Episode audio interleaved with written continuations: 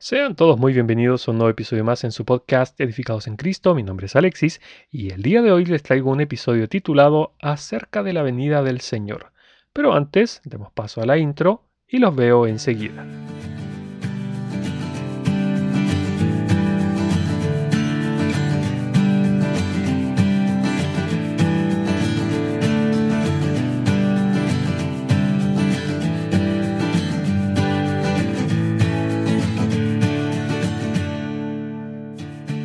Creo que para ninguno de los creyentes que vivimos hoy en el mundo es un secreto que estamos atravesando por lo que el Señor Jesús mismo llamó principio de dolores.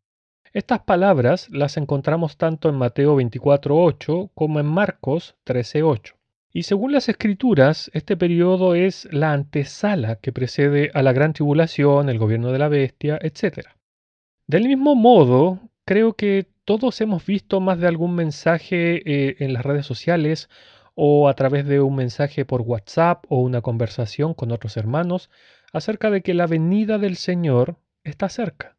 Así que me gustaría hablar sobre este tema el día de hoy, haciendo una revisión de lo que las escrituras nos dicen, es decir, haciendo una exégesis, que es la explicación de la Biblia a través de la misma escritura y no una eisegesis, que es la interpretación de la Biblia pero con las ideas de uno. ¿Por qué? Porque la verdad es que me he topado, principalmente en las redes sociales, con algunos conceptos errados sobre este tema, por lo cual quiero partir desde lo más básico. Número uno, ¿de cuántas venidas del Señor nos hablan las Escrituras? En las Escrituras se nos habla de solo dos venidas. Ambas las podemos encontrar mencionadas en el Antiguo Testamento. Sin embargo, sabemos que la primera venida de nuestro Señor Jesús la vemos cumplida en los Evangelios. Por poner un ejemplo de lo dicho anteriormente, en el libro del profeta Isaías, entre paréntesis, este libro fue escrito 700 años antes de la venida del Señor, e, en este libro podemos encontrar lo siguiente. Dice así, Decid a los de corazón apocado, esforzaos, no temáis, he aquí que vuestro Dios viene con retribución, con pago Dios mismo vendrá y os salvará. Entonces los ojos de los ciegos serán abiertos y los oídos de los sordos se abrirán. Isaías capítulo 35 versículos 4 y 5. ¿Cómo podemos saber que esta es una profecía acerca del Señor? Muy sencillo. Escuche. Lo contextualizo un poco. Juan el Bautista había sido apresado por Herodes y él tomó a dos de sus discípulos y les mandó a preguntar al Señor lo siguiente. Dice, Juan el Bautista nos ha enviado a ti para preguntarte, ¿eres tú el que había de venir o esperaremos a otro? En esa misma hora sanó a muchos de enfermedades y plagas y de espíritus malos, y a muchos ciegos les dio la vista. Y respondiendo Jesús les dijo, Id, haced saber a Juan lo que habéis visto y oído. Los ciegos ven, los cojos andan, los leprosos son limpiados, los sordos oyen, los muertos son resucitados, y a los pobres es anunciado el Evangelio. Lucas capítulo 7 versículos 20 al 22. Sabemos que el Señor Jesús cumplió un gran número de profecías descritas en el Antiguo Testamento. No las voy a mencionar porque no es el tema principal de este episodio del podcast. Pero sabemos que en esta primera venida nuestro Señor vino como un Salvador. O sea, vino a tomar nuestro castigo por los pecados que nosotros hemos cometido, siendo él inocente, razón por la cual nosotros los cristianos lo alabamos y les damos toda la gloria que merece nuestro Señor y Salvador, quien murió en la cruz del Calvario, resucitando al tercer día, ascendió a los cielos y hoy está a la diestra del Padre esperando a que sus enemigos sean puestos por estrado de sus pies. Número 2. Pero, ¿cómo sabemos que solo existe una sola venida más? O mejor dicho, que solo existen dos venidas en total. Bueno, el mismo Señor Jesús lo dijo en Juan capítulo 14, verso 3. Dice así, Y si me fuere y os prepararé lugar, vendré otra vez, y os tomaré a mí mismo para que donde yo estoy, vosotros también estéis. ¿Qué dijo el Señor? Vendré otra vez, no otras veces, en plural, sino que lo dijo en singular. Es decir, Hablamos de una única venida más. A decir verdad, este mismo pasaje prueba que cuando el Señor vino como Salvador fue la primera vez, ya que habla de otra vez. Y para ver otra vez, debe haber una primera vez, ¿no? Bueno, quizás alguien puede estar dudando de la versión Reina Valera de 1960 que acabo de citar, así que me remitiré al idioma original del texto bíblico del Nuevo Testamento, el cual es griego clásico o griego koiné. Así que lo que nosotros tenemos traducido en este versículo como otra vez, en el idioma original es una sola palabra, la cual es paalin. Y según el diccionario Strong, de idiomas eh, bíblicos, esta palabra es un adverbio que significa de nuevo, además de otros significados como otra vez, volver y tampoco. Pero en este caso los exégetas, o es decir, los expertos, concuerdan en que debe traducirse como otra vez. Entonces, teniendo esto claro, es decir, y vuelvo a repetir, que solo existe una única venida más del Señor a la tierra, veamos las dos principales características que tendrá esta segunda venida. La primera es que todo el mundo la verá, dice la palabra de Dios. Entonces aparecerá la señal del Hijo del Hombre en el cielo, y entonces lamentarán todas las tribus de la tierra, y verán al Hijo del Hombre viniendo sobre las nubes del cielo con poder y gran gloria. Mateo capítulo 24, verso 30. Acá dice que todas las tribus verán esta venida. En caso de dudas, la palabra en el original es filei, que significa raza, tribu, linaje, clan. En caso de que a alguien le quedara alguna duda de que si todo el mundo lo va a ver, permítanme compartirles otro versículo de la Biblia que nos habla acerca de todos los eventos que acontecerán en el futuro. En otras palabras, el libro del Apocalipsis. Dice así, He aquí viene con las nubes. Está hablando del Señor Jesús, el, el apóstol Juan. He aquí viene con las nubes, y todo ojo le verá, y los que le traspasaron, y todos los linajes de la tierra harán lamentación por él. Sí, amén. Apocalipsis capítulo 1, versículo 7. Acá podemos ver lo mismo que en el versículo anterior. Esta venida es visible para todo el mundo. O sea, cada ser humano que esté vivo en ese momento verá al Señor viniendo en las nubes, sin excepción. Lo dice su palabra, así que es así. La segunda característica de la venida del Señor es que será sin previo aviso. Nos dice la Biblia, Vosotros pues estad preparados porque a la hora que no penséis, el Hijo del Hombre vendrá. Esto está en Lucas en el capítulo 12, en el verso 40. El Señor Jesús habló de que esta venida sería como la de un ladrón en la noche, y esta misma idea la expresó tanto el apóstol Pablo como el apóstol Pedro. Dice así la palabra del Señor. Porque vosotros sabéis perfectamente que el día del Señor vendrá así como ladrón en la noche, nos dice Pablo en 1 de Tesalonicenses capítulo 5 verso 2. Ahora Pedro nos dice, pero el día del Señor vendrá como ladrón en la noche, en el cual los cielos pasarán con gran estruendo y los elementos ardiendo serán deshechos y la tierra y las obras que en ella hay serán quemadas. Segunda de Pedro capítulo 3 versículo 10. Entonces, ¿Qué pasa con el arrebatamiento o rapto secreto si solo hay una venida más del Señor Jesús a la tierra? En este punto, mis hermanos, quiero ser muy cuidadoso porque no quiero ofender a ningún hermano o hermana que crea en esta doctrina. Así que la vamos a revisar un poco. Acerca de este rapto secreto, los que la defienden, o sea, los que defienden dicha doctrina, nos dicen que será una venida intermedia antes de la tribulación, pero muchos no la cuentan como una venida como tal, porque el Señor no desciende hasta la tierra, sino que llega hasta las nubes, basado en los versículos que encontramos en 1 Tesalonicenses 4, donde Pablo dice, porque el Señor mismo, con voz de mando, con voz de arcángel y con trompeta de Dios, descenderá del cielo, y los muertos en Cristo resucitarán primero. Luego nosotros, los que vivimos, los que hayamos quedado, seremos arrebatados juntamente con ellos en las nubes para recibir al Señor en el aire, y así estaremos siempre con el Señor. 1 Tesalonicenses capítulo 4 versos 16 y 17. Acabamos de ver que el Señor mismo habló de una sola venida más, no de dos, porque si le sumamos una más, el Señor hubiese dicho en Juan 14.3, volveré otras veces. Y ya vimos que no es lo que dice. Ahora, para aquellos que aseguran que por el hecho de bajar a las nubes, o hasta las nubes en realidad, no cuenta como venir a la tierra, a esas personas me gustaría preguntarles algo. ¿Las nubes no son parte de la tierra? Si alguien me responde que no, No sé entonces qué entiende por planeta Tierra, porque todo el mundo, incluyendo a los inconversos, sabemos que las nubes son parte de este planeta. Es tan sencillo como hablar del ciclo del agua.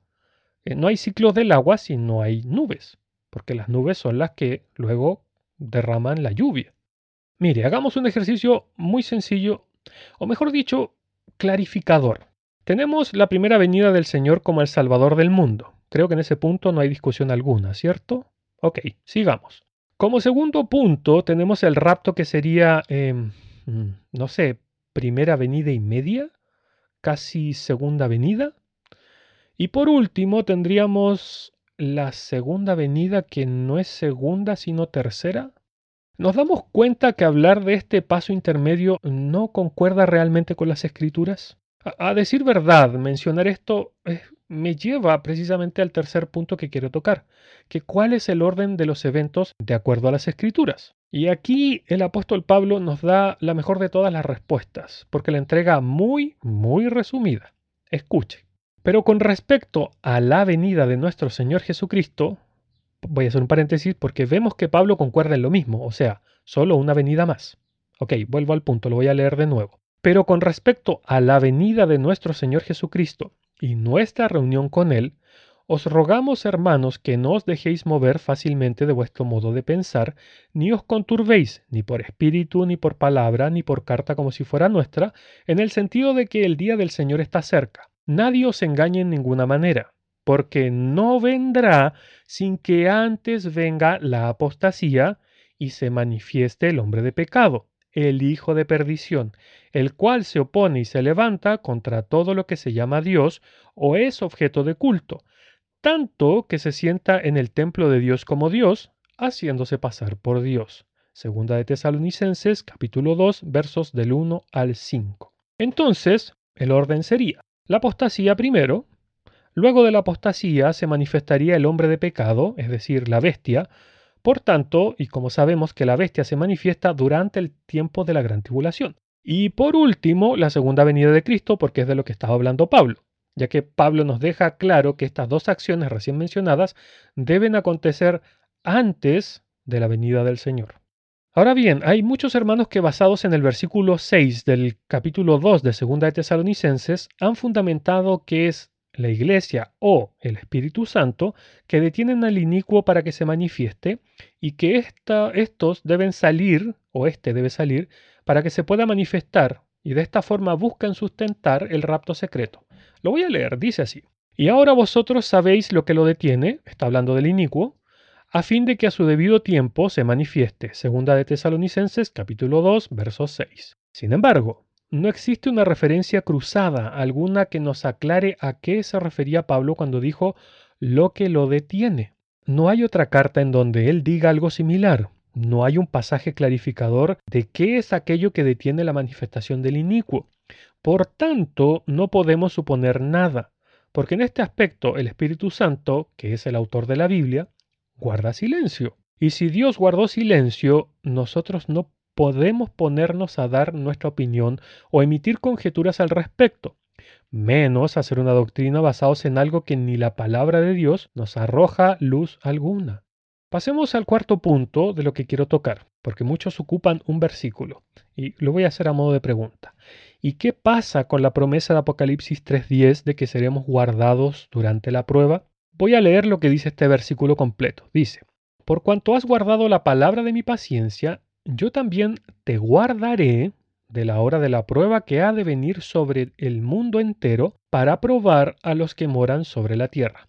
En este versículo hay un error de concepto, podría decirse, porque el verbo guardar no es igual que sacar, ni siquiera son sinónimos. Ahora, si lo vemos en el idioma griego, la palabra usada aquí como guardar es tereo, y conforme al diccionario Strong significa guardar, Aquí en el diccionario dice de pérdida o daño. Incluso dice mantener el ojo sobre algo o alguien. Así que significa guardar, conservar, custodiar, reservar.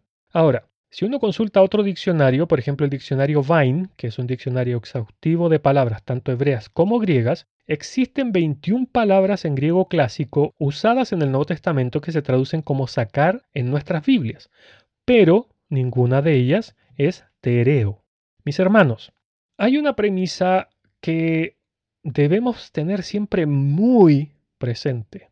Y esa es que nuestro Dios no cambia. Así lo dice él mismo en Malaquías 3.6, en Hebreos 13.8 o en Santiago 1.17. Es más, el nombre por el cual Dios se dio a conocer en la zarza ardiendo cuando Moisés le pregunta fue Yo soy. Esto lo encontramos en Éxodo 3.14. Así que, esto quiere decir que Él no modifica o cambia su manera ni de ser ni de actuar. O sea, como actuó en el pasado, lo hará en el futuro. Por tanto, como tenemos cómo actuó en el pasado, veamos un poco, miremos en las escrituras. Por ejemplo, tomemos a Noé. Les voy a hacer una pregunta, medítenla un poco. ¿Acaso fue sacado Noé junto a su familia para no pasar por el diluvio? No, ¿cierto? Él y su familia fueron qué? Guardados en un arca, preservados, protegidos. Noé y su familia atravesaron el diluvio, pero bajo la protección de Dios. Veamos otro ejemplo. Lot. Y aquí seguro alguno estará pensando, pero Lot sí fue sacado de Sodoma, así que por tanto Dios me va a sacar a mí también. Error. Es cierto que Lot fue sacado de Sodoma, pero solo porque Dios iba a destruirla. La vida de él y la de su familia, bueno, excepto su esposa porque ella desobedeció el mandato de los ángeles y miró hacia atrás, fue guardada o preservada. Ellos se escaparon a Zoar y luego al monte. Veamos un último ejemplo. El pueblo de Israel en Egipto. Vuelvo a hacer otra pregunta. ¿El pueblo fue sacado de Egipto y luego los egipcios recibieron las diez plagas? No, tampoco, ¿cierto? Israel fue guardado, fue protegido, preservado, cuidado mientras Egipto era castigado por Dios a través de las diez plagas, tras las cuales salió el pueblo de Egipto. Entonces, podemos concluir, basados en las escrituras obviamente, que Dios no sacó a los suyos, sino que los guardó. Así que, si Dios no sacó a su pueblo durante la prueba, sino que lo guardó, ¿por qué habría de actuar de manera diferente en esta ocasión si Dios no cambia? mis hermanos, podemos concluir que la palabra de Dios es la que prueba que existe, primeramente, solo una venida más del Señor. De la misma manera, la enseñanza del rapto secreto antes de la tribulación, acabamos de ver que no tiene un asidero o fundamento bíblico, sino que es contraria a lo que el Señor mismo prometió, que es venir una sola vez más.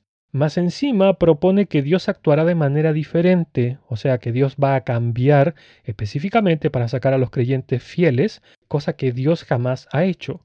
Porque de otra forma no existirían o no habrían existido los mártires a lo largo de la historia de la cristiandad, y este versículo que voy a leer jamás habría sido incluido entre la palabra de Dios, que dice así, es necesario que a través de muchas tribulaciones entremos en el reino de Dios.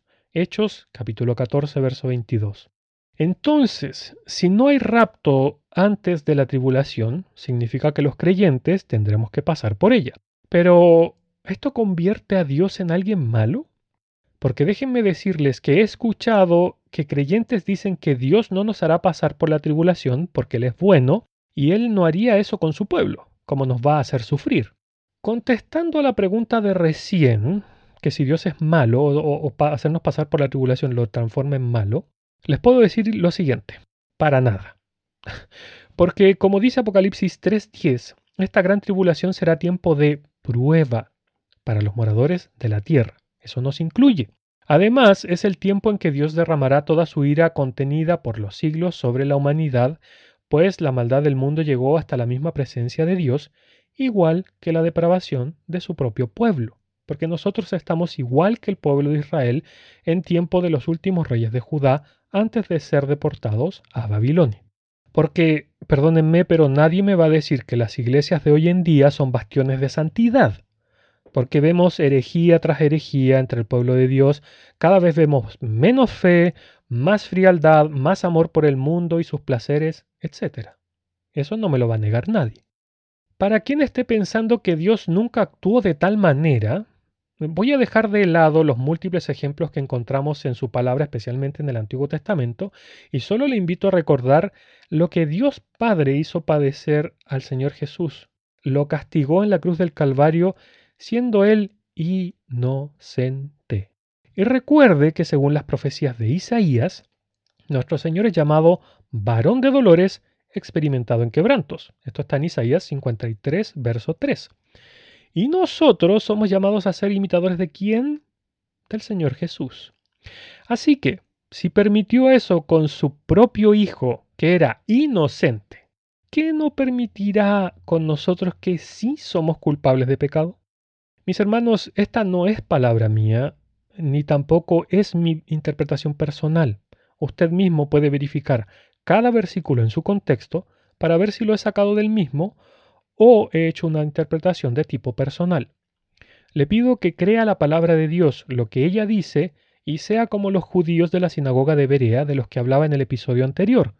Vaya a las escrituras y revise que si lo que estoy diciendo es así o no.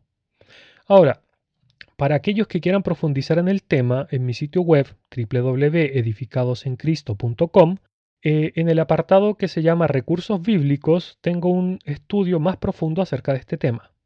Les dejo el enlace en la descripción de este episodio para los interesados.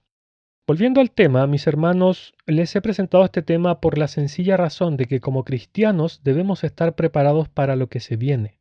No, no me refiero a que se ponga a juntar agua, a guardar latas de comida como loco, como loca, no.